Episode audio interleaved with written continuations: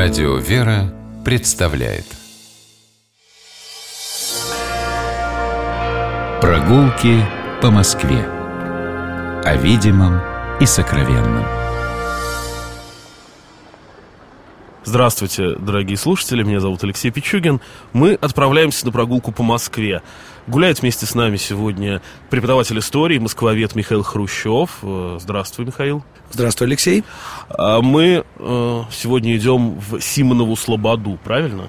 Абсолютно верно. Для того, чтобы туда попасть, надо просто выйти на поверхность э, из метро Автозаводская. А новый выход – по указателю Симонов монастырь, улица Мастеркова. И вот мы выходим на поверхность, и мы уже в Симоновской Слободе. Вот, Алексей, меня всегда радует, как ты э, исторически мыслишь. Новый выход открыли в 68 году в 1968 году. Это, знаете, а это старый, через... напомни. А старый открыли в 1943 году. Ну, он же новый по отношению к старому. Это совершенно верно.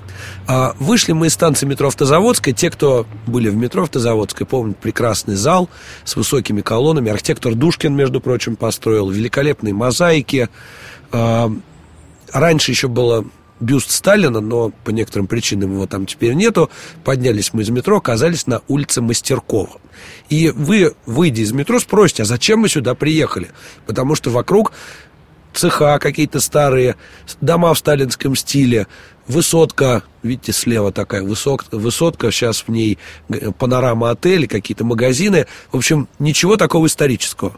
Но давайте перенесемся в далекий 14 век. На дворе 1370 год. Любопытно. 1370 год. Это за 10 лет до Куликовской Я только битвы. хотел сказать, что до Куликовской битвы еще 10 лет. 19 до битвы на Косовом поле. Очень давно. И очень задолго до открытия станции метро Автозаводская. Нового выхода. Нового выхода. Здесь леса, болото. Место называется в летописях Постылое. И в 1370 году в эти места приходит племянник Сергия Радонежского Феодор Симоновский. Он с юных лет жил в монастыре и мечтал открыть свой монастырь. И э, когда Сергий его благословил, он нашел место для обители здесь, к югу от Москвы. Сейчас мы к его обители тихонечко пройдем, пока сориентирую по местам, где мы находимся. Мы находимся на улице Мастеркова. Когда-то здесь было уже за город. С 18 века это приграничный московский район. А, до 14 века здесь никто не жил. В 14 веке был монастырь небольшой, поселочек при нем, а уже в начале 20-го здесь появился огромный индустриальный район. И вот мы сквозь этот район пройдем с вами. А, пока мы идем, напомню вам замечательного писателя Карамзина, нашего писателя, историка, создателя современного русского языка. И, конечно, его чудесное произведение «Бедная Лиза». Помните, Алексей? Да, а, конечно. Вот, Лизин пруд. Лизин пруд, да. Вот только такие люди, как Алексей, помнят Лизин пруд, потому что самого Лизиного пруда 60-х годов, в то время, как открыли новый выход из метро, самого Лизиного пруда уже давно нету. И находится он между как раз зданием отеля «Панорама», бывшим корпусом завода «Динамо», и фабрикой кухней э, Симоновского района, Пролетарского района. Вот два здания, между ними когда-то находился прудик, по преданию выкопанный Сергием Радонежским. Он рассказывали, будто бы он сам его вырыл, и пруд наполнился водой. Каждый год к этому пруду ходил крестный ход из монастыря, был важное событие в местной жизни. А в начале XIX века, э, в конце XVIII, Карамзину было угодно утопить в этом пруду бедную Лизу. В начале XX века бывший Лизин пруд э, был существенно заброшен, местные жительницы рабочие полоскали в нем белье, и никакого, конечно же, никакой романтики там не было. В 30-е годы, собственно, его начали засыпать, а уже все следы его к 60-м исчезли. Желтое здание, также рядом с бывшим Лизиным прудом, это здание в стиле конструктивизм, фабрика кухня, созданная для того, чтобы как вы знаете, освободить женщину от кухонного рабства. Но цель освобождения женщины была ее освободить от примуса и горелки и поставить к станку. Собственно, вот в этом здании можно было купить готовый обед. В 30-е годы очень модная тема была. Очень считалось прогрессивно, что женщина не готовит, а идет по дороге с завода, берет судочек с готовым обедом и кормит мужа. Перейдем же через улицу Ленинская Слобода. Которая по-другому совершенно раньше называлась. Ну, догадайтесь, Алексей, как она называлась до 24 года. Главная улица гадать Симоновской не, Слободы. Я гадать не буду, я и так знаю. Итак, Что Симоновская слобода. Совершенно верно. Улица Симоновская Слобода проходит ровно по тому месту, где в конце XVIII века проходила граница Москвы, камер Калежский вал. И вот где мы сейчас с вами стоим на светофоре, когда-то э, были ворота, была застава, через которую крестьяне привозили товары какие-то в город, там сено, солому, дрова и все такое прочее. И вот мы оказались около корпусов бывшего завода «Динамо», где производили электромоторы. Ну, многие москвичи, э, знатоки метро, знают, для чего «Динамо» делал моторы, да? Ну да.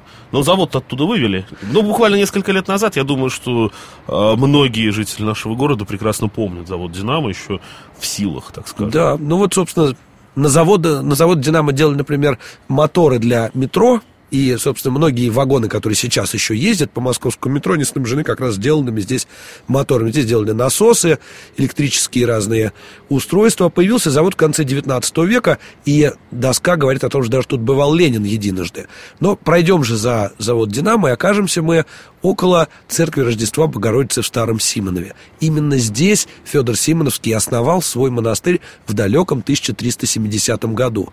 Прожил он здесь недолго, поскольку э, о нем, как о хорошем священнике, духовнике, о мудром, проницательном человеке распространилась, и стали докучать ему многочисленные посетители, и Федор просто-напросто покинул свое место, как описывает его житие, и ушел в неизвестном направлении в поисках уединения. Э, сейчас будет странным казаться, но он ушел за 600 метров.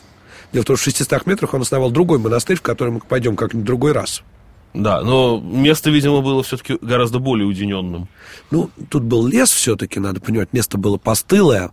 А, принадлежали эти места, кстати, по некоторым сведениям, представителю рода Ховриных, и некий Симон Ховры и дал землю для строительства монастыря, поэтому, собственно, район и получил название Симонов. Симоновский монастырь, Симоновский район, Симоновская слобода.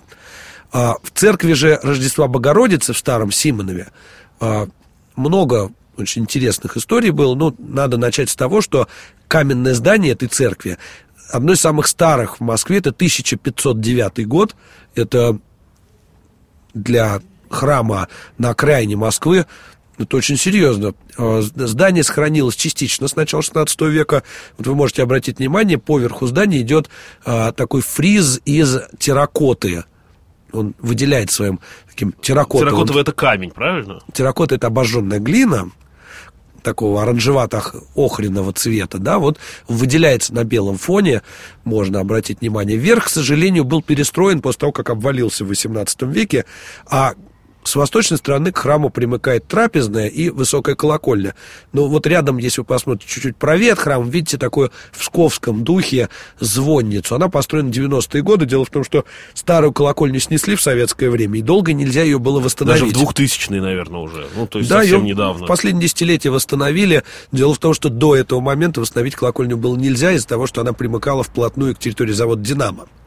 В трапезной церкви Рождества Богородицы в пределе Сергия Радонежского находится почитаемая святыня москвичами гробница Пересвета и Ослябия, знаменитых монахов, иноков, которые погибли по некоторым сведениям на Куликовском поле.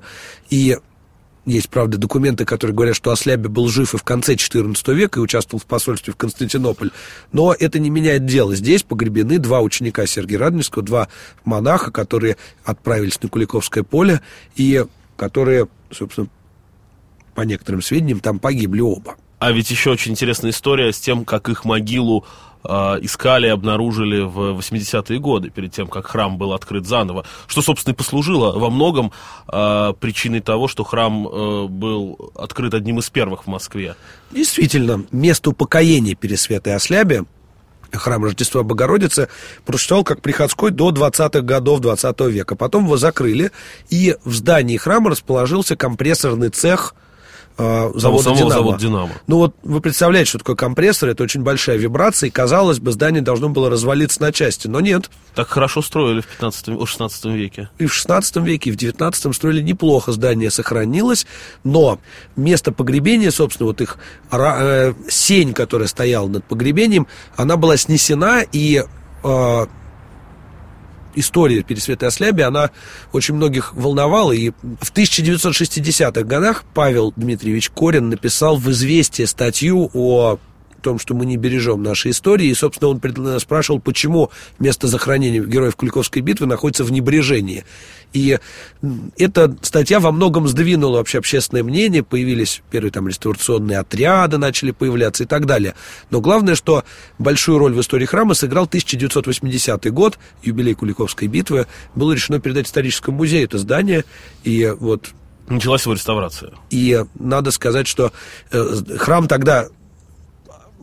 восстановили, но он был со всех сторон окружен таким э, забором. Вокруг был действующий завод «Динамо». Алексей, может, вы помните, как... Я хорошо помню эту дорогу, да. Когда надо было подниматься по виадуку такому самодельному. Нет, по виадуку, вот виадук я не застал. Я застал только вот эту узкую тропинку на территории завода, которая со всех сторон была окружена забором.